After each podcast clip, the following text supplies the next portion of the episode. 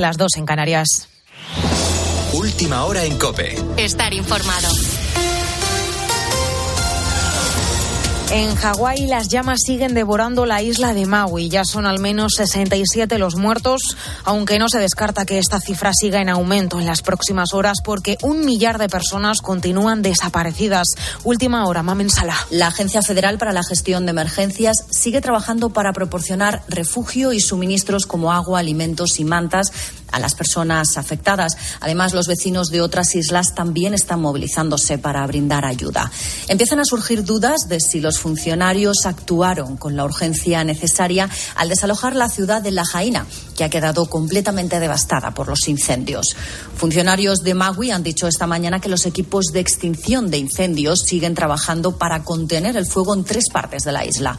Mientras tanto, desde el Gobierno informan de que cerca de 15.000 visitantes, 15.000 turistas han abandonado la isla de Magui en las últimas horas. Aquí en España afrontamos el puente de la Asunción que ha comenzado este viernes y terminará el próximo martes. Cuatro días en los que miles de pueblos por todo el país celebran sus fiestas patronales, lo que se traduce en aeropuertos llenos, también estaciones de tren o de autobús y en el fin de semana de más tráfico del año en las carreteras. Hasta ocho millones y medio de desplazamientos se van a producir durante los próximos días. Es la estimación de la DGT. Y en este contexto, el precio de los carburantes vuelve a subir por quinta semana consecutiva. La verdad es que subieron bastante últimamente. Estamos en agosto y sí que es verdad que pegaron ahí una subidita. Bueno, hay veces que he hecho 50, pero ahora estoy echando 30 para ver si cuando vuelva a bajar eh, echamos un poco más. El litro de gasolina que se sitúa en el euro con 70 de media, mientras que el diésel se sitúa en el euro con 60. Este alza de los carburantes y de la cesta de la compra también explican que el mes pasado el IPC volviera a subir tras varios meses de descensos. Los alimentos cuestan hoy casi un 11% más que hace un año y un 26% más que en 2021. Y en cuanto al calor, lo peor ya ha pasado. Las temperaturas históricas de estos días han bajado bastante, sobre todo en la mitad norte, pero todavía están disparadas en Andalucía durante las últimas horas. Además, ha muerto un hombre de un golpe de calor mientras vendimiaba en Montilla, en Córdoba. La predicción para los próximos días nos la hace el portavoz de la EMET, Rubén del Campo. Y a lo largo del fin de semana se producirá un descenso térmico en la península y aunque ya quizás no se superen los umbrales necesarios para poder hablar de ola de calor, las temperaturas continuarán siendo muy elevadas, especialmente el sábado, cuando todavía se superarán los 40 grados en el Valle del Guadalquivir y los 35 grados en amplias zonas del interior. El domingo, aunque ya pocas zonas superarán los 40 grados, se seguirán superando los 35 grados en muchos puntos del nordeste, centro y sur de la península.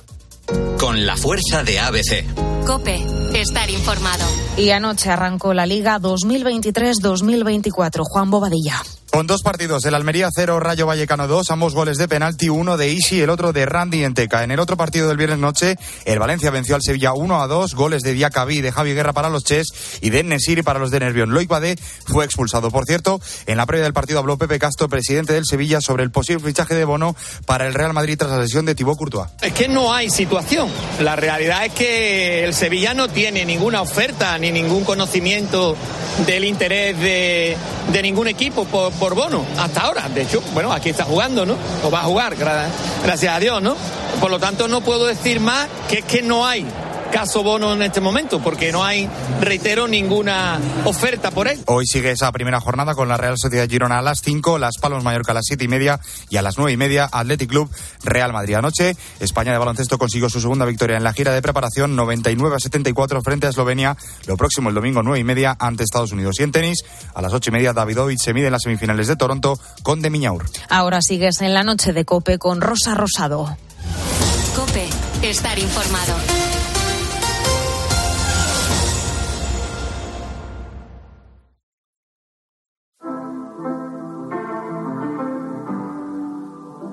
Escuchas la noche. Con Rosa Rosado. Cope, estar informado. I got my peaches out in Georgia. Oh yeah, shit. I get my weed from California. That's that shit. I took my chick up to the north, yeah. Badass bitch. I get my light right from the source, yeah. Yeah, that's it. And I see you. Oh. The way I breathe you in. It's the texture of your skin. I wanna wrap my arms around you, baby, never let you go. Oh. And I see you. There's nothing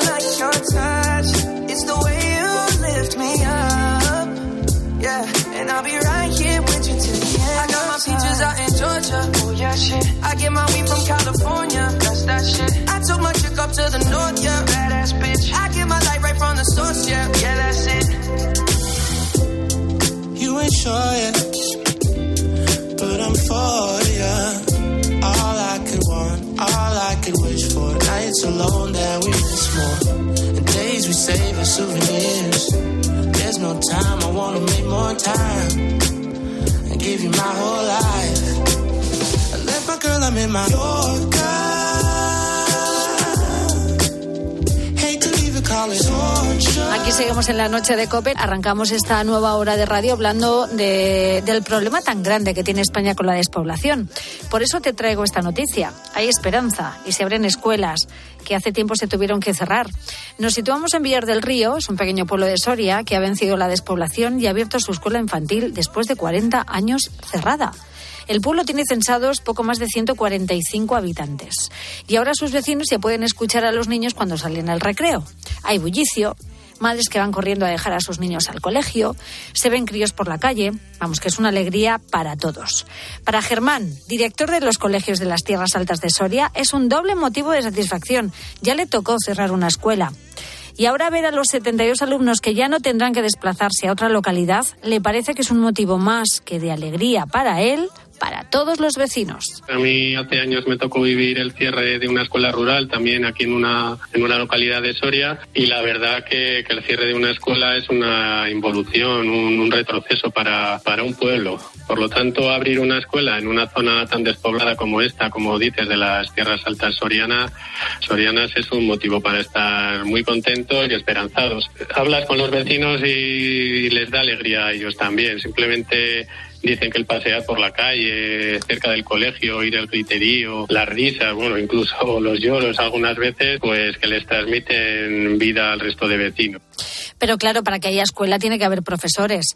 Pues ahora te voy a presentar a Inma. Ella es profesora interina, pero está encantada. Está haciendo la baja de maternidad de una compañera y para ella es un reto. Está muy contenta. Muy bien, pues en primer lugar ha sido un reto, bueno, está haciendo un reto personal, porque yo soy maestra interina y aunque estoy acostumbrada a recorrer todas o casi todas las provincias de Castilla y León, pues no había tenido la oportunidad de trabajar en un y con, estas características que tiene. Pero creo que es algo enriquecedor, sobre todo personal y profesionalmente. Dar clases a los niños de edades diferentes y niveles diferentes a veces no es fácil, pero ellos se adaptan si se les marca bien el tiempo y el trabajo. Pero vamos, que es todo un reto. Cada día es una aventura, pero es una aventura maravillosa. Lo importante es tener mm, pues, unas pautas y unas rutinas diarias para que poco a poco los niños se vayan aclimatando e interiorizando la forma de trabajar. Eso es muy importante. A veces no es fácil, ¿eh? te diré, pero intento pues realizar algunas explicaciones o actividades de manera conjunta para que todos eh, se puedan empapar de esta de la información. Otras veces es de manera más individualizada o en pequeños grupos. Ojalá más pueblos de la España vacía puedan abrir sus escuelas. Esta es una historia que abre un poco la esperanza a que eso suceda. Rosa Rosado. La noche. Cope. Estar informado. Y en nada, en unos minutos te hablo de las personas tóxicas. Seguro que ya alguien se te ha venido a la cabeza. ¿Sabes realmente lo que son? El concepto de tóxica ahora mismo es personas que tienen emociones negativas y que por esas emociones negativas se comportan de modo negativo y hacen daño. Y las emociones negativas básicas, las, las más fuertes, son el miedo, la ira y la tristeza. Fernando es psiquiatra, psicólogo, profesor de psicología de la personalidad y patología de la Universidad de Navarra y le vamos a preguntar cómo alejarnos de esas personas tóxicas. Enseguida te lo contamos. Y ahora te cuento que el 74% de los conductores afirman ser felices cuando no tienen que dar vueltas para buscar aparcamiento. Hoy te preguntamos si eres una persona con suerte a la hora de aparcar, si tienes algún truco que te funcione o si alguna vez lo dejaste por imposible. Ahí tirado en la acera, donde, donde tú puedas. Pues, Donde tú puedas. Escucha, dar vueltas para aparcar también es muy tóxico. Por Sí, lo menos para el ambiente. es verdad, es verdad. Como, como digo las cosas, de verdad que asco. Y luego el ambiente, luego te convierte en una persona tóxica porque luego estás asqueado. Claro, llegas de mal humor. discutes con el copiloto. A mí se me ha dado el caso de volver a casa porque no encontré aparcamiento. ¿Has tenido Y ahí ya broncas? cancelas todo dices, a- a- a- a- me quedo en casa. Ahí. ¿Has tenido broncas en el coche? ¿Eres de las que baja la ventanilla e insultas? No, yo no. ¿Y gritas? Yo, Bueno, yo si lo pero hago, no bajo, la ventanilla.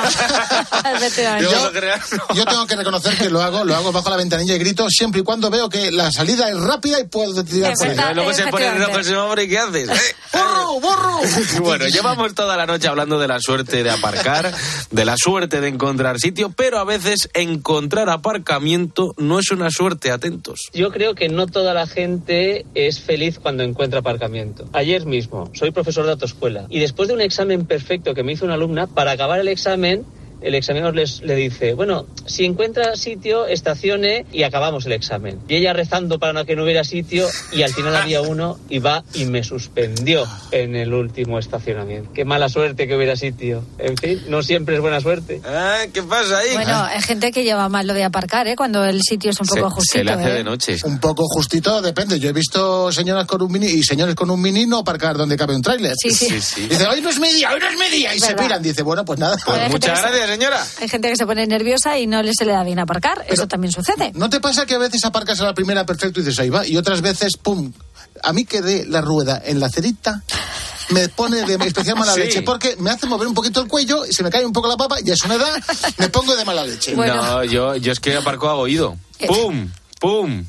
¿Eres de esos? ¿Eres de esos? Bueno, ahora el, el coche Sí. de mi padre ahora aparca solo. Y es una maravilla. O sea, cu- cuando le pillas el truquillo de... ¿Aparcar solo qué quiere decir? ¿Que te bajas y el coche aparca? Bueno, no, o sea, tienes que estar dentro del coche, pero que no tienes que maniobrar. Solo tienes- Rosa y solo las tienes- nuevas Solo tienes que tecnologías. pisar el acelerador y el freno. Pero él te maniobra, te maniobra el coche, te dice lo que tienes que hacer. Lo acabo de descubrir. Cinco partes, cinco partes lleva Álvaro ya de golpes que da a los coches de al lado. Y con ese coche no aparco a oído. Tienes razón. Que cuéntanos, ¿cómo aparcas tú? En el Facebook del programa La Noche de Rosa Rosado, en Twitter arroba la noche guion bajo rosado y en el WhatsApp del programa el 687089770. Escuchas la noche. Con Rosa Rosado. Cope, estar informado. Bueno, estamos hablando hoy de aparcar y de paciencia y no podía dejar pasar la oportunidad de hablar de este tema con un hombre al que hay que tener mucha paciencia para aguantarle y que vive prácticamente en su coche. El hombre que tuvo que poner un buzón precisamente en su coche para que le llegaran los paquetes de Amazon. Buenísimas noches, Agustín Durán. Muy buenas noches, Reborica. No, no sabes cómo aciertas, ¿eh? Hombre, Eh, He pedido presupuesto, de hecho, para que me monten un baño en el coche.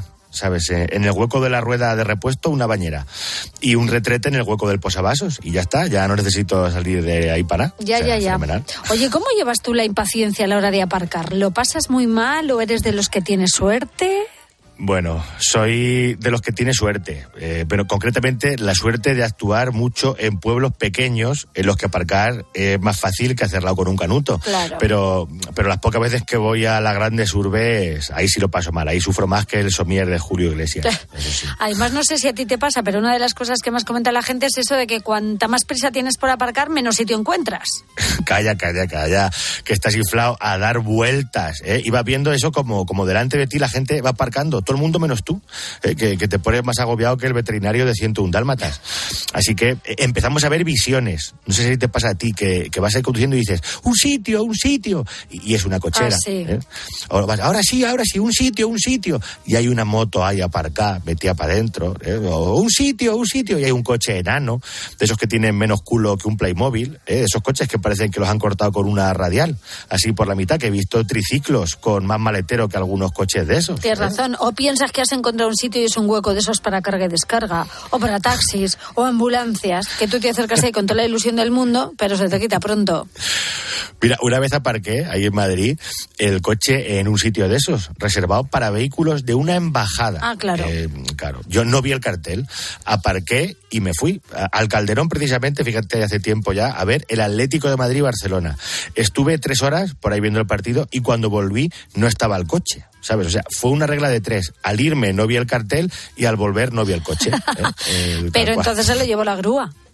Bueno, de- claro, de primera me puse lo peor, porque yo pensé que me lo habían robado, porque insisto, no había visto el cartel. Es que no, no estaba ni el suelo pintado ni nada. Había unas señales que además estaban tapadas por la rama de los árboles. Ya. ¿Sabes? Se, se veían menos que un lunar en el cuerpo de Dembélé. Había, a- había, había que sacar la podadora para leerlas. De hecho, antes que las señales, vi una pegatina que me habían dejado en el suelo con el número de mi matrícula y entonces descansé, que por lo menos no me habían robado el coche. Ya, pero lo que tuviste que hacer es pagar para poder sacar el coche del depósito. Claro, ¿te cobraron mucho? Pues, mm, no me acuerdo muy bien, pero creo que fueron 150 euros. Qué poca broma, ¿eh? No, hombre, casi lo mismo que si aparcas en un parking por el centro, no está mal, ¿sabes?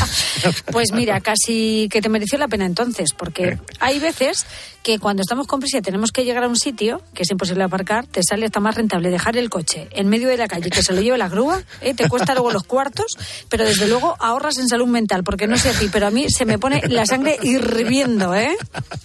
es verdad, es verdad, que a veces te sientes más desesperado que el profesor de inglés de Sergio Ramos. Que no sabes qué hacer con el coche, por favor. Y, y además hacemos cosas raras. ¿Te has dado cuenta que cuando estamos buscando aparcamiento se dicen mucho tres frases? La, la primera, cuando hay dos coches aparcados y ves que queda algo de hueco entre ellos, eh, siempre se dice, si se hubiera pegado ese un poco más, eh, ahí había cabido otro. claro. Claro, pero es que tienen que dejar espacio, ¿sabes? Para que así les quepan los cuernos para cuando se bajan. A mí me da mucha coches. rabia eso, ver que un coche está aparcado ahí en mitad de, de un hueco grande, dan ganas de bajarse y moverlo a empujones, por decirlo suavemente. Sí. Bueno, y- o otra frase que se dice mucho. Cuando ves que delante de ti alguien está aparcando en un hueco pequeño y, y tú ves que su coche es grande. Que no va a entrar. Eh, claro, exactamente. Esto es- empiezas a decir que ahí no te cabe, hombre. Aunque vayas solo en el coche, eh, aunque vayas tú sola, no ves que ahí no entra, ¿eh? No ves que hay... o sea, Efectivamente, acompañado incluso a veces de algún aspaviento con las manos. Claro. Y, y efectivamente, estar ahí 15 minutos maniobrando, dando topetazos para adelante y para atrás. Y al final, cuando ya ven que no entran, pegan un acelerón así y se van muy dignos, ¿sabes? Pasar haciendo rueda para adelante, ¿sabes? más, rap- más rápidos que el correcaminos con cagueta. Y, y- y la última frase, cuando estás buscando sitio, esta me encanta, y ves que alguien se acerca a un coche. Que entonces sacas la cabecilla así por la ventana ¿eh? y le preguntas, ¿te vas? ¿Eh? Mm, ¿Te un vas? clásico, esto lo hemos hecho todos, ¿eh? Y ahí se dan tres posibles respuestas, ¿no? Los que dicen, sí, me voy, se montan en el coche y se van. Gente muy maja. Que eso, ¿eh? Todo nuestro cariño para esta gente, ¿eh? que te dan ganas de bajarte del coche y pegarles un abrazo. Claro, claro, porque luego hay otros que te dicen, sí, me voy, que se montan al coche y están ahí tres cuartos de hora moneando dentro del coche, ¿sabes? Hasta que Hasta salen. que salen, madre mía, Claro, sí. que, tú- que estás ahí esperando detrás y, y mientras, y tú te preguntas, ¿pero, pero qué estarán haciendo? ¿Estará haciendo el cubo de Rubik con los pies? ¿Eh? Eh, ¿Estará haciendo unos logaritmos neperianos? Eh, pero bueno, y luego hay otros que, que les preguntas, ¿te vas? Y te dicen, no, no me, voy. Eh, sigues marchando y, y cuando avanzas ves en el retrovisor cómo se está yendo el coche. Oye, en el mismo retrovisor ves cómo aparca el que venía por detrás, que esto tampoco falla. ¿eh? claro. Ese que dice que no se va y se va es el mismo, seguro, que cuando aparca deja el hueco entre los coches para que le quepan los cuernos. Eh, es, es seguro. Lo que más rabia da es que al final te vas a aparcar lejos, pero muy lejos del lugar al que ibas. Y cuando vuelves andando y echando la lengua porque llegas tarde, te encuentras un sitio en la misma puerta. Esto también pasa a veces. Claro, me ha pasado ir a actuar ¿no? y tener que cargar con el piano, las patas del piano, los cables, la ropa para cambiarme, llegar más sudado que los calzoncillos de Rafa Nadal y estar ya en un sitio en la puerta, ¿sabes? Casi que toda la calle vacía. Toda la calle, ¿sabes? Que estaba antes atestada de coches, ahora que ha aparcado lejos, pues al raso. Ya, fíjate, te iba a decir que usarás más el transporte público, pero claro, con todos los trastos que llevas es difícil. Es que no, no, imposible. Si yo ha habido veces que dando vueltas a la manzana de un teatro buscando aparcamiento, solo me ha faltado que se bajara un vecino con una pizarra a enseñarme los tiempos a los que doy cada vuelta, como en la Fórmula 1, ¿sabes? Bueno, lo más importante en esos ratos de buscar aparcamiento es tener paciencia, no ponerse irascibles, ni sacar la rabia a pasear conduciendo bruscamente, quemando el claxon o discutiendo con los demás que no tienen culpa de tus desgracias. Muy bien dicho. Que no se convierta nuestra conducción en una canción de la Rosalía. Por Pero como que la Rosalía lleva siempre un movimiento muy ecléctico. Yo me imagino intentando aparcar con la canción de la despecha, ¿no? Por ejemplo, alguna cosa así. A ver. Voy conduciendo, desquiciado, no encuentro aparcamiento y doy vueltas toquemao, mirando de lado a lado, desquiciado. Voy a dejar el coche en una rotonda aparcado. ao, ao, ao, ao, ao. Muy mal, ¿eh? Esta, esta no es la actitud a, a la hora de aparcar. No, ¿eh? pero la canción velocidad. está muy bien, ¿eh? La canción me ha Sí. gustado. Sí, sí, sí. Hay que estar más sosegados, ¿eh? Inspirar y respirar profundamente. Claro, yo te reconozco que una vez sí estuve a punto de perder los papeles por un tema de aparcamientos. Eh, ¿Por? tenía que salir de la cochera en Ciudad Real y coger un ave. Iba con el tiempo justo. Y habían dejado un coche aparcado en la puerta de mi cochera. Y por más que pitaba, y, ahí, ahí no aparecía nadie. ¿sabes? Yo ya veía que perdía el Madre tren. mía, ¿sabes? ¿Y, y apareció o no? Que va, yo, ya, pero yo no- es que yo no sé dónde se habría ido, a comer un chocolate con churros o algo porque no tenían prisa en volver. Hombre, si te aparcan en una cochera y están pendientes, lo entiendes. Es una parada de emergencia y con tal que pitas aparecen. Pero esos que aparcan en tu cochera y se van tranquilamente, esa gente que tiene el hueco donde debería mm, de estar el cerebro, ¿qué hacemos con ellos?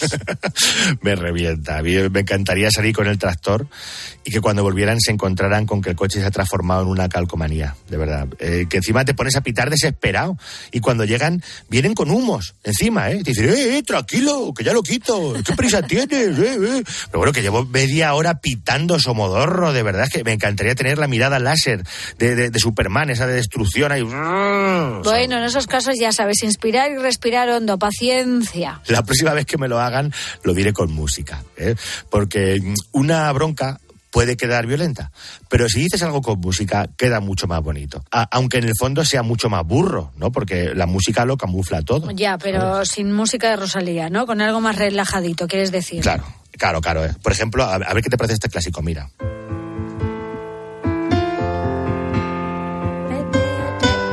Es de OBK. ¿Te suena? El cielo no entiende. ¿De OBK? Sí, sí. Esta la he compuesto yo. Sí, claro, esta noche. Viniendo. Pues imagínate este temazo de OBK eh, eh, enfadado y diciéndole al que te aparca el coche.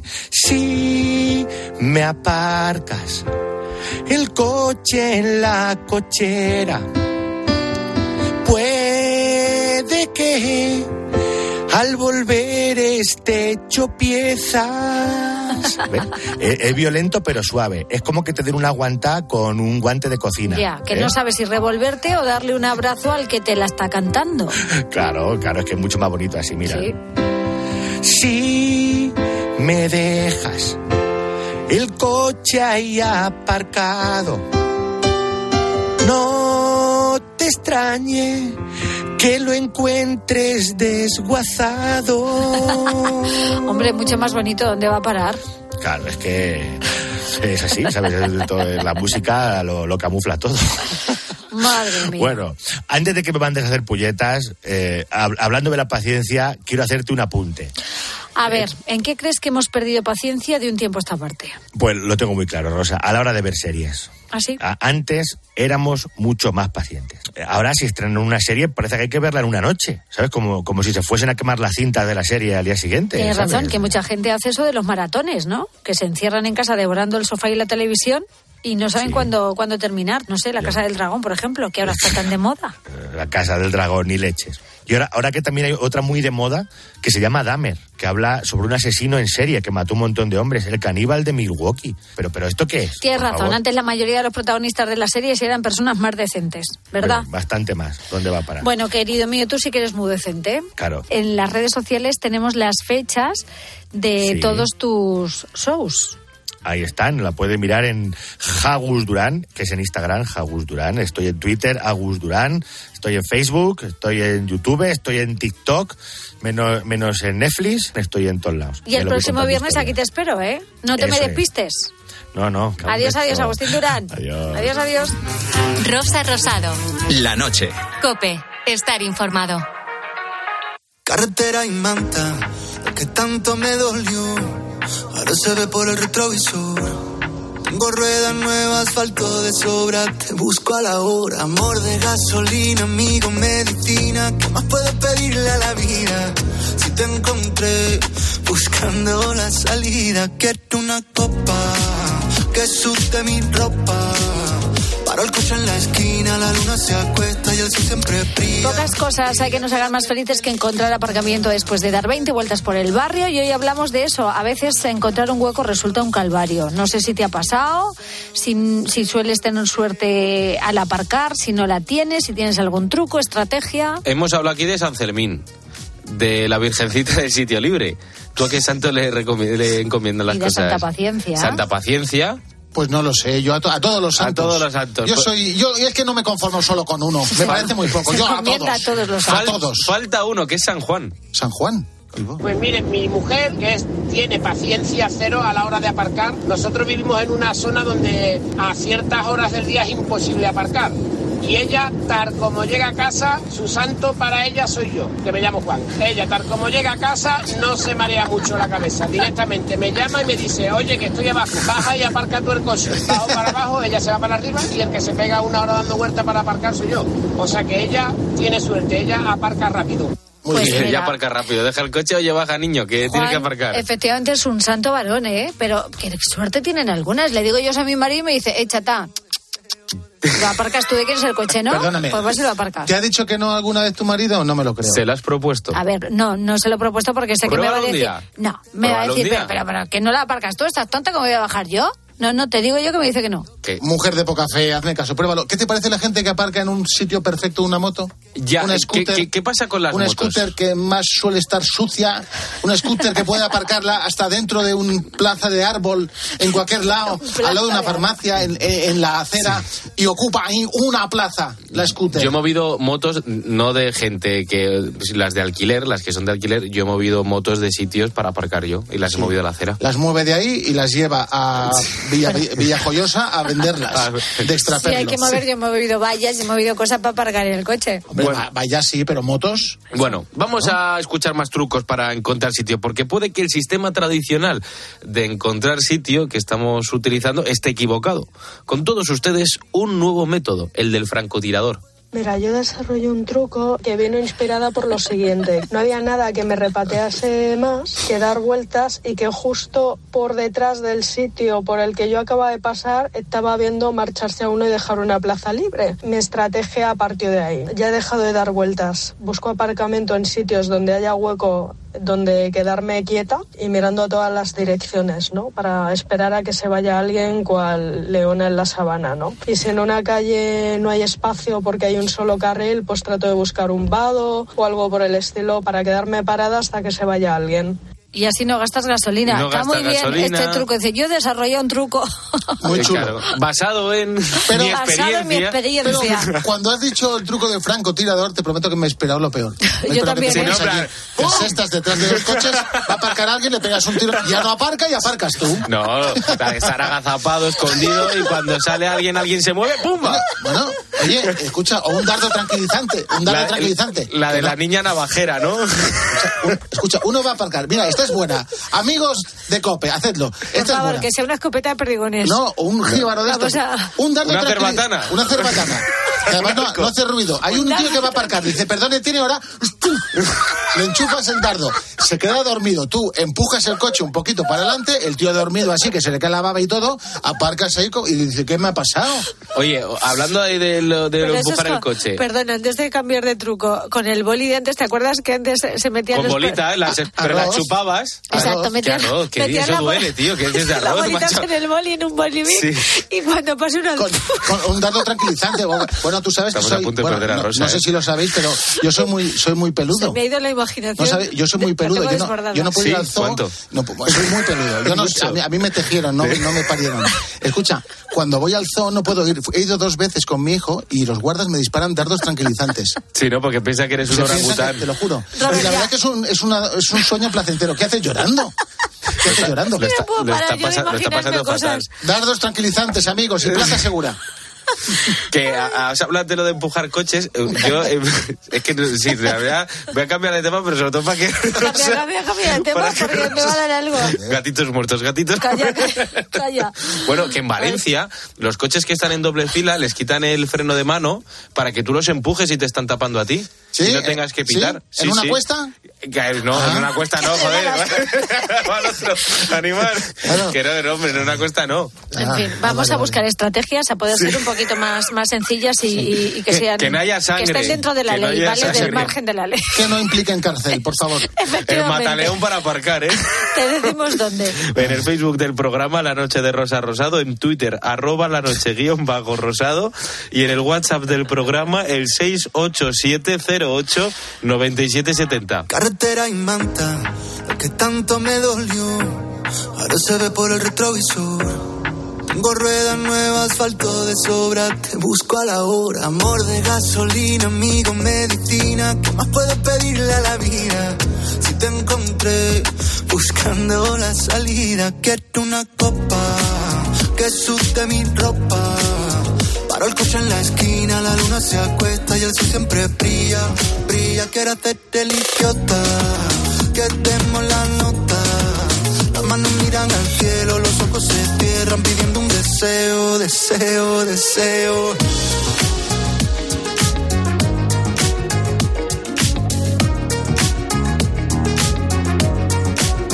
Carretera y manta, ya no freno el corazón, ni quiero ir pidiendo perdón. Si llueve que llueva, algunos se irán, pero los buenos se quedan. Amor de gasolina, amigo, medicina, ¿qué más puedo pedirle a la vida? Salida, quiero una copa que suste mi ropa. Paro el coche en la esquina, la luna se acuesta y el sol siempre brilla, brilla. Quiero hacerte el idiota, que demos la nota. Las manos miran al cielo, los ojos se cierran pidiendo un deseo, deseo, deseo.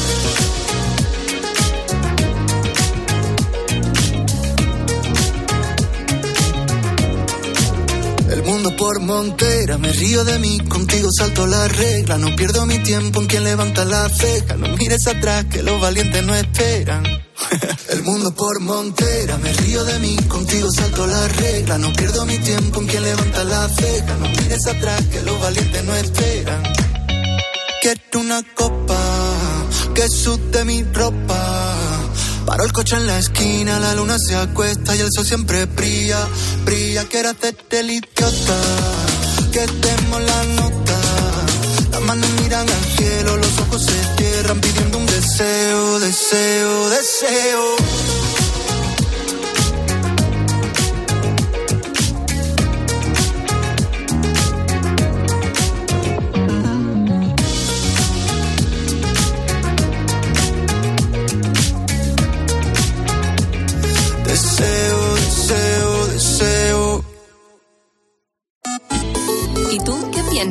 Escríbenos en Twitter, en arroba cope y en facebook.com barra cope.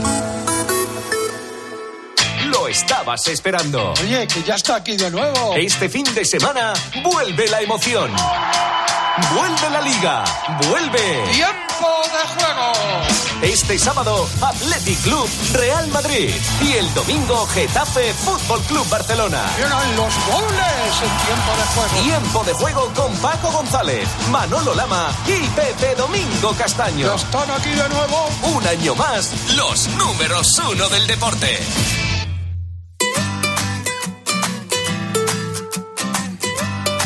Escuchas la noche. Con Rosa Rosado. Cope, estar informado.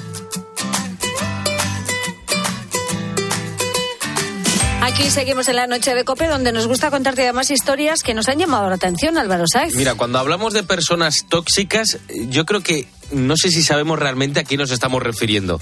Eh, no sé si tienes ya una persona en mente, una persona pues que, que, se te venga a la cabeza, ¿no? Cuando hablas de toxicidad. Bueno, las personas tóxicas son esas personas que están todo el día agobiadas y que nos llenan siempre la mente, la cabeza, la vida de negatividad. Lo que mi abuela ha llamado de toda la vida un cenizo concepto de tóxica ahora mismo es personas que tienen emociones negativas y que por esas emociones negativas se comportan de modo negativo y hacen daño. Y las emociones negativas básicas, las más, eh, las más fuertes, son el miedo, la ira y la tristeza.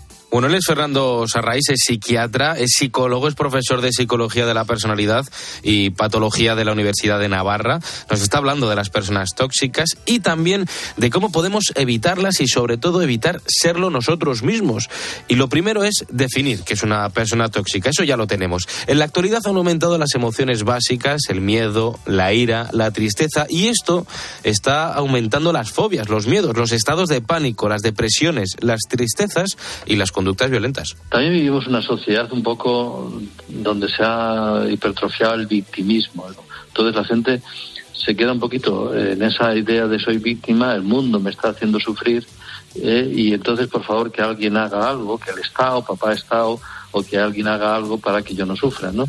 El victimismo, a juicio de esa raíz, genera pasividad y no desarrollamos estrategias para defendernos de esas emociones negativas. Pues sí, porque parece que nos preocupamos más por la salud y la apariencia física que por la mental. Y nos falta mirar hacia adentro, Rosa. Solo hay un proyecto de lo exterior, falta una lucha personal, un proyecto de vida interior y no tenerlo, según Sarria, tiene sus consecuencias. Entonces falta un, un entrenamiento en hacer auditorías personales cada día para ver cómo va uno por dentro. Y también porque no hay un proyecto de persona interior, hay un proyecto de, de personaje externo, pero la gente no, no tiene un proyecto de cómo quiere ser por dentro y acaba siendo la única vida que se tiene, eh, pues una persona negativa, una persona amargada, frustrada, o desengañada, o deprimida, o, susceptible, o paranoide, o avariciosa, o rencorosa, o, o vengativa, ¿no? Pues porque no tiene un proyecto de lucha personal.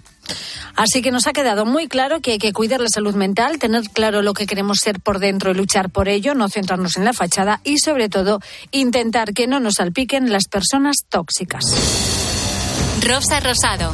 La noche. Cope. Estar informado.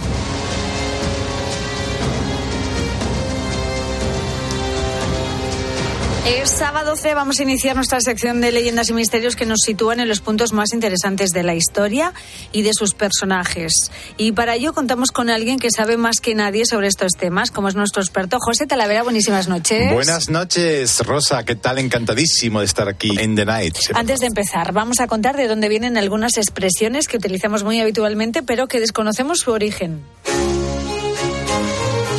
Y vamos a hablar de una que significa hacer algo improvisadamente y sin saber cuál es su resultado, es decir, hacer algo a voleo. Fíjate, sí, la verdad es que esta expresión no solo se usa para advertir de que algo se ha realizado de manera improvisada, porque también se usa, fíjate, para referirse a aquello que se hace sin ninguna organización, sin ningún criterio o planteamiento alguno. Hay que decir, bueno, pues el término proviene, fíjate, del mundo rural, Rosa, que no diría, concretamente de la agricultura y en, el, y en el momento en el que los campesinos debían sembrar sus campos. ¿Qué pasa? Que en lugar de ir enterrando las semillas ordenadamente, como se hace ahora, lo que hacía era coger los granos a puñados, los lanzaba al aire para que cayeran pues completamente dispersos sobre la tierra y brotara el cereal en aquel lugar sin tener ningún miramiento de donde había caído, ¿no? Eh, O sea, a voleo completamente, como se dice. Pues eso era la acción y solía utilizarse pues para esto, para la siembra de cereales y de ahí a voleo. Ah, mira qué bien, volear el, el grano, Claro, ¿no? Las claro, para que semillas. volara y cayera donde fuera, ¿no? Pues una explicación muy interesante, sin Sí. duda, José. Sí que lo es. Bueno, hoy vamos hasta un lugar que nos encanta, como es la ciudad de la luz, París, o la Paris, la, la. Bueno, lo de la luz o del misterio que se relaciona más con la oscuridad, ¿no? Sí, es cierto. La verdad es que París es uno de los lugares más visitados del mundo, como todo el mundo sabe. Mm. Y claro, pues tanta belleza y tanta historia, pues trae aparejados sucesos, misterios, leyendas de todo tipo. ¿Y qué es lo que vamos a dilucidar en este momento? Bueno, pues vamos a comenzar, ¿no? En el lugar más emblemático de la capital francesa, sin ninguna duda.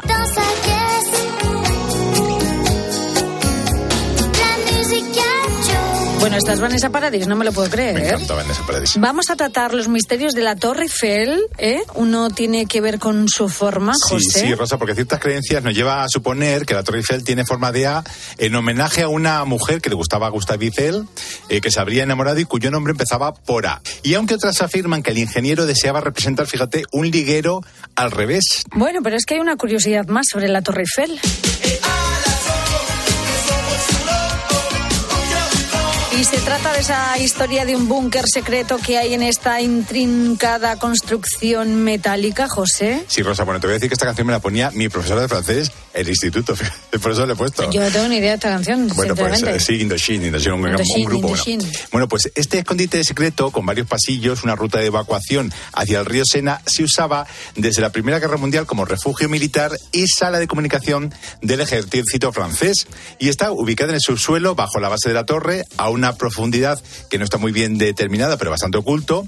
La torre además cuenta con otras instalaciones subterráneas que solo se pueden visitar con recorridos guiados, como parte del búnker, que se usa como almacén, la sala de máquinas, la chimenea de ladrillo rojo, que lleva en pie desde la construcción de la torre y que está escondida entre unos arbustos al borde de un pequeño estanque junto al Pilar Oeste y que muy poca gente conoce. No, no tenía ni idea yo de todas estas cosas Sí, secretas sí. que esconde la Torre Eiffel. La Torre Eiffel, nosotros subimos, la vemos y se acabó. Pues verdad. todo eso está alrededor de ella. Bueno, pues muy interesante todo lo que tiene que ver con la Torre Eiffel. Nos pasaríamos todo el tiempo hablando de sus curiosidades y misterios a los que Mm. podemos volver en cualquier momento, Cuando José. quieras, volvemos, ya está. Pero vamos a terrenos más lúgubres y menos amables.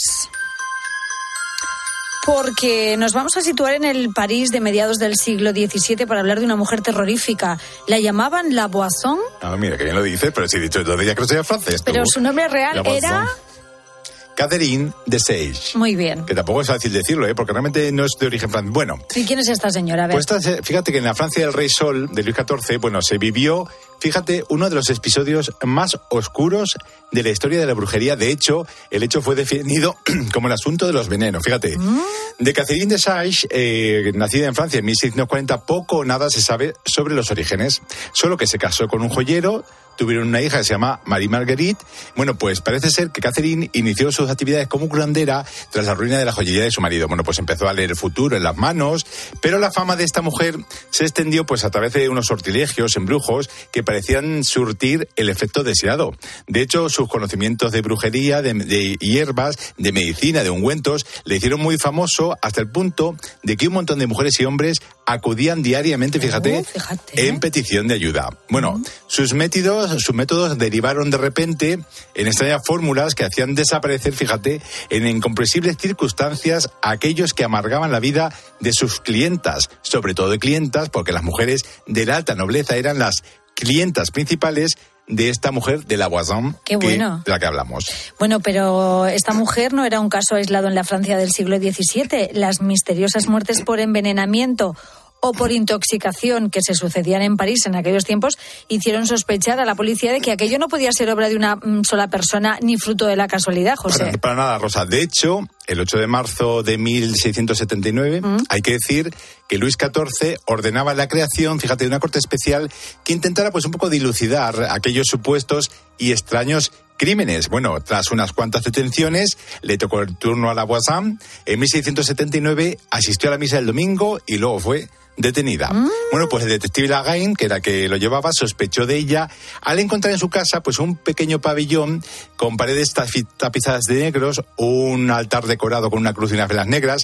Bueno, la detención de Catherine junto con Maribos y Adam Curet eh, daría un giro a la investigación y se le acusó pues unos a otros, bueno, confesaron al final haber hecho abortar, fíjate, un montón de mujeres, envenenado por encargo a distintas personas, haber practicado magia negra, bueno, organizado ritos satánicos, misas sacrílegas, de todo, Rosa.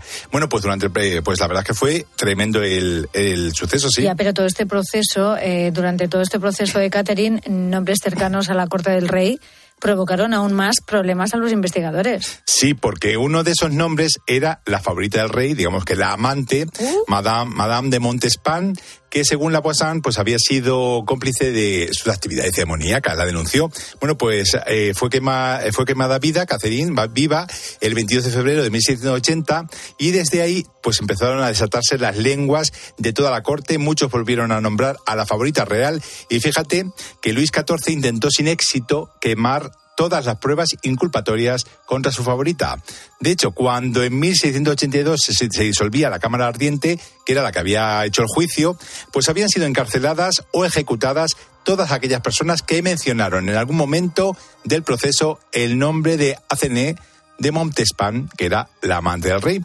Bueno, pues hay que decir que esta mujer, la Boisson, fue uno de los más de 300 nombres incluidos en el vergonzoso asunto de los venenos, aunque fue el más conocido y quedó, por cierto, con el em, apelativo de reina de las brujas. Fíjate, no, no conocía yo la historia de esta mujer, Sí. un caso tremendo en el París del, del siglo XVII. Y ¿eh? un caso real la eh, documentado y que, bueno, que se puede ver todavía las actas de los juicios, claro. Mm, Bueno, vamos a otro lugar terrorífico de la ciudad.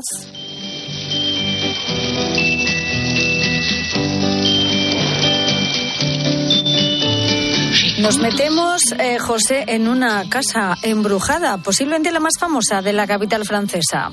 Sí, hay que decir, está, eh, está en la avenida Frochot 1, en el barrio de Pigal. Eh, bueno, pues hay que decir que en París hay muchísimas casas encantadas, pero esta es la más conocida. Se supone que el fantasma de una ama de llaves que no quiere abandonar el mundo, Rosa, este mundo, sería la causa, fíjate, de una serie hasta de muertes súbitas, abandonos, enfermedades fulminantes que afectaron a los distintos propietarios de la mansión a lo largo del siglo XX. Pues parece ser que la cantante que estamos escuchando, Sylvie Vartan, pues la ocupó un breve tiempo antes de huir repentinamente. Se dice que fue espantada por ruidos raros, pero nunca llegó ella a explicarlo de todo y ahí quedó el misterio. ¿Y ahí sigue la casa? Ahí sigue la casa en el barrio de Pigal, ¿Con efectivamente. su misterio incluido? Con todo, ahí sigue la casa ubicada. Bueno, bueno. En fin, qué interesantes todos estos misterios, ¿eh? Sí. Vamos a conocer ahora en un minuto y poco más la vida milagrosa o misterios más llamativos de algunos de los personajes, momentos o lugares más importantes de la historia. Y vamos a hablar sobre un caso de licantropía en España que ocurrió mucho antes de esta moda de los hombres lobo. Era el caso del canario Pedro González. Sí, porque nació hace casi cinco siglos en el seno de una familia acomodada de Canarias. Ya de joven, pues él empezó a experimentar el hirsutismo que le cubrió enteramente el cuerpo de vello. Fíjate qué mía. Bueno, pues esta anomalía destrozó su vida por completo, como era de esperar. Todo el mundo se apartaba de él hasta que hubo quien le acusaba de engendro del diablo, le decían brote del averno, le decían de todo. Claro. Todo tipo de apo- apodos que avergonzaban a toda la familia. ¿Qué pasa? Que a los 25 años, Pedro González, harto de humillaciones, pues se fue a París donde decía que un doctor podría curarlo. Bueno, pues llegó allí, nada su resurtió efecto, eh, fue en esa ciudad donde la gente se aterrorizaba a su paso en esta ocasión. Hay que decir que una mujer tuvo compasión de él y gracias a su cariño, fíjate, recobró la confianza en sí mismo. Se casó con ella, fueron felices durante meses, pero solo hasta que nacieron sus dos hijos, porque enseguida se dieron cuenta de que habían heredado su enfermedad. Oh, pobre. El hirsutismo. Bueno, pues desesperado acudió al profesor Félix Plater en Basilea, pero nada pudo hacer por él. Tal fue el escándalo que Fernando II, que era emperador de Alemania, ordenó que se le inmortalizara en los lienzos que hoy, concretamente en la actualidad, se conservan en el castillo de Ambras, cerca de Innsbruck, en el Tirol austriaco, y que se pueden ver si tú visitas el castillo. Bueno, tremendo el tema de este español, que Mm. se supone que fue el precursor de las historias del hombre lobo. Sí, sí, sí, sí. Además que eh, el cuadro eh, no deja lugar a dudas. Están los hijos de, hombres lobo. Una cosa curiosísima. Mm, Y que nos sigue poniendo los pelos de punta. Sí. Bueno, esto y muchos asuntos más que tratamos cada semana con José Talavera. Hoy hemos hablado de la ciudad de la luz o de las sombras, de París. Sí, más bien de la sombra. Bueno, pues sí. Y la, semana sí, que viene, pues más leyendas y misterios. José. Sin ninguna duda. Bueno, Rosa, ya sabes que estamos en Instagram en arroba José Talavera Visual y arroba Cine Leyendascopio. Un beso. José Talavera, adiós. Chao.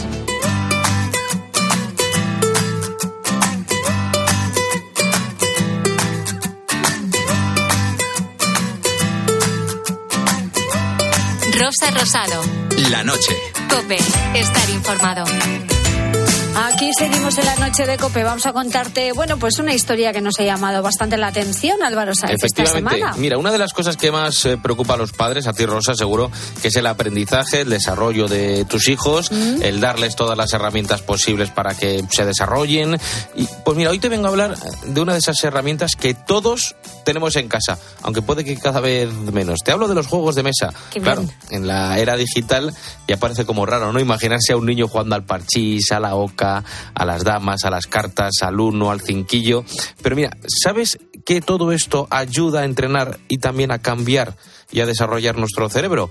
Mira, te presento a María Couso, es pedagoga, es creadora de Play Fun Learning, eh, es una experta sobre el cerebro, sobre la infancia, sobre los juegos, y, y su libro nace mm, sobre esto de una necesidad de acercar la neurociencia a la población en general.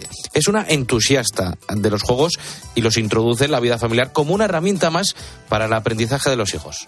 y que desde un simple parchís a la oca o en este caso a los numerosísimos juegos comerciales que tenemos hoy en día en el mercado podemos estar haciendo algo incluso sin que se den los propios niños cuenta de que están aprendiendo y están desarrollando habilidades y competencias. Bueno, además es la mejor manera de disfrutar de la compañía de nuestros hijos y de que dejen las maquinitas, porque si tú les propones jugar algo de esto, seguro que prefieren jugar contigo a estar con la maquinita. Pues probablemente, eh, y muchos padres deberían probarlo. Mira, porque Rosa, jugando con ellos estableces también vínculos. Eh, a nivel científico, se dice también que liberamos neurotransmisores importantes como es la dopamina, la oxitocina, y, y en un momento en el que se habla tanto de, de frustración, de, ¿no? De superar las adversidades, esto también nos ayuda a controlar nuestras emociones.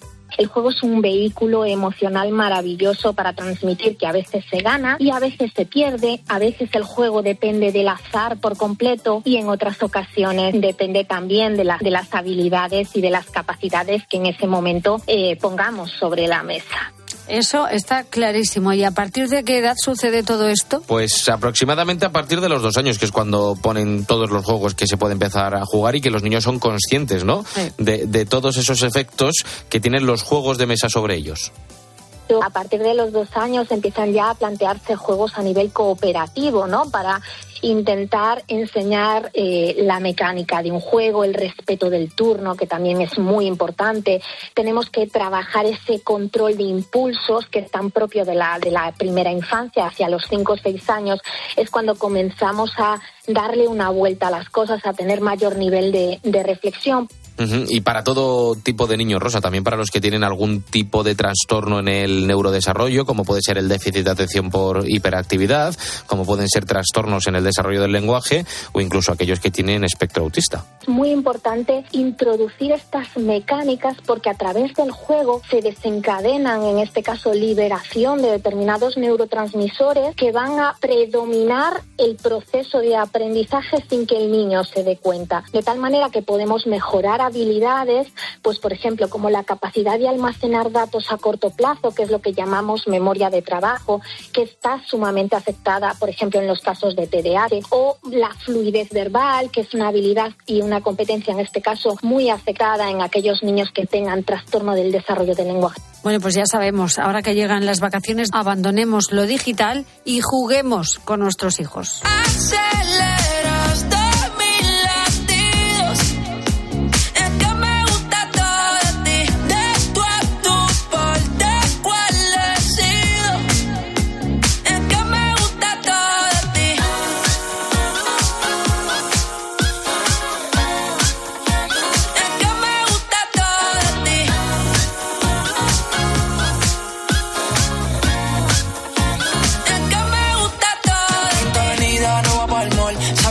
Siempre estoy un call. En la rap me gusta ponerle en Bueno, pues mientras nos echamos un baile.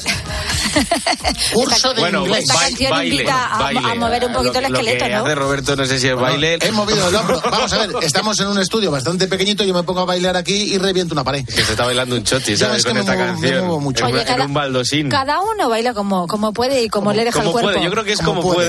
Exactamente. Bueno, último vistazo a las redes sociales antes de echar el cierre al programa de hoy. Hoy queremos saber si eres con- una persona con suerte, ¿no? A la hora de aparcar. Si tienes estrategias o qué. Vamos a hacerlo como si fuera un anuncio de teletienda. ¿Tienes problemas para aparcar? ¿Estás dispuesto a tener paciencia durante toda la mañana? ¿Te cuesta más que el COU? ¿Estás a punto de decir basta, no puedo más? Pues aquí otra solución. Pues yo no tengo muchos problemas para aparcar, la verdad, porque últimamente lo que hago, debido a la problemática que hay en mi ciudad, Málaga, para aparcar por el centro, pues es dejar el coche en mi trabajo y o bien me vengo y me voy en bicicleta o me voy y me vengo andando. Y así aprovecho y hago deporte. Un saludo. Solución para Muy encontrar bien. sitio para aparcar, no, no cogerlo. Claro, moverse en bici. Escucha una cosa. Las bicicletas en la ciudad. Ya sé que es una frase. Saquemos impopular. el tema. No es viable. Pues debería Nunca mejor serlo. dicho. Ya, pero ahora mismo, tal como están construidas las ciudades, no se puede ir un tío en un, un carril, la gente lo adelanta, lo mira Que mal. no, hombre, no, pero que hay, no. Que, hay que adaptar las ciudades. Mira ahora aquí en Madrid, para quien no lo sepa, el Paseo de la Castellana, que es Sí. largo, largo, largo, están haciendo un carril bici. Ya, pero y si tienes que ir cuatro calles más arriba, ya tenemos el lío. Bueno, es que no, no puede ser. En una ciudad entera no, no, no- Claro, no hay carril bici suficiente, ni, ni en. Madrid ni en ningún sitio de España. Pero es verdad Claro. que tenemos que adaptarnos a que eh, gente quiera circular en bici y Sí. tenemos que respetarles. Anda que no hay campo. Hombre, no. Anda que no hay campo. Anda que no hay velódromos. De verdad, ¿cómo sois? Hombre, hay que ir con cuidado con la gente que va en cuidado, bici. claro, y con la gente que va en patinete también. Es decir, el, Otro, el- otro, otro. La ciudad otro. es de todos, El, pan- vamos a ver, el patinete. No jugaron de pequeño. ya muchos temas No para otros programas. Escucha, no jugamos de pequeño. El patinete ya es para una edad ya, ¿no? Pues mira, yo vendría en patinete a la radio si considerase que... Que, Que sabes hacer- que es usarlo. menor- primero eso, y luego que me sigue pareciendo muy peligroso. Pero hay que ir con mucho cuidado que esta gente se juega la vida realmente. Claro, Mucho tú tienes cuidado. una carrocería de un coche, bueno, tu coche no sé si te queda carrocería. Prefiero un patinete. Hay que Es una cajita de cerillas. Bueno, la rabia que da estar buscando aparcamiento mucho tiempo, aparcar lejos y en cuanto llegas a la puerta del sitio al que ibas te encuentras con una persona saliendo de un sitio. Es que es ley de vida. Pues yo me aplico un dicho que decimos mucho en mi casa y es que el que no llega hasta la puerta nunca sabe si tiene sitio. Así que yo, por si acaso, siempre procuro llegar hasta la puerta y la mayoría de las veces encuentro el sitio. Hay gente que tiene mucha suerte en la vida en general, ¿eh? Sí, y, yo y tengo, yo tengo amigos que aparcan a la primera siempre y encima cerca del sitio. Y yo no. Y me da mucha rabia, pero los estampitas, conozco. a las los conozco. estampitas. Un día voy a traer aquí. Regálame una, Sí, no, las una. tra- traigo todas. Pero claro, cada estampita tú la decides. Claro, tú vas a ser una- para mi Claro, estampita para claro, los claro. estudios. Tú eres San mi José, estampita San para... José para los estudios. San José, San José, cuando me lo haya estudiado, me lo sé. Era una rima por ahí. Santa Rita, Rita, lo, Lo que he estudiado, que lo repita. Era algo así. No, Santa Rita, Rita, lo que sea no se quita. No, bueno, Ya, pero él, de todo. él- él cambia, él cambia frases. Ah, bueno, sí, sí, los- los adaptas Sí. San Judas Tadeo, el de los casos imposibles. Sí. Ese también. ¿Ah, es- sí? Sí. El de San Antonio para echarte novia. Ta- También. San Gonzalo para, era para algo también lo tengo por ahí. San Gonzalo para que no te den un palo. Cuando vas a cenar a un restaurante, ¿no? Esto viene a decir que lo que hay que tener es paciencia. Paciencia. Es paciencia y sobre todo tener la convicción, si no tienes una estampita, tener la convicción, como nos han dicho muchos oyentes, de que vas a aparcar y aparcas. Vale, pues ya está. Vamos a intentar ponerlo en práctica. Venga. Y con esto eh, y un bizcocho cerramos el ¿Ya? chiringuito esta semana. ¿Ya? Sí, señor, que nos vamos yendo Pero ya. seguir contándonos cosas. Sí, te decimos dónde. En el Facebook del programa La Noche de Rosa Rosado, en Twitter, arroba la noche guion bajo rosado y en el WhatsApp del programa en el 687-08-9770.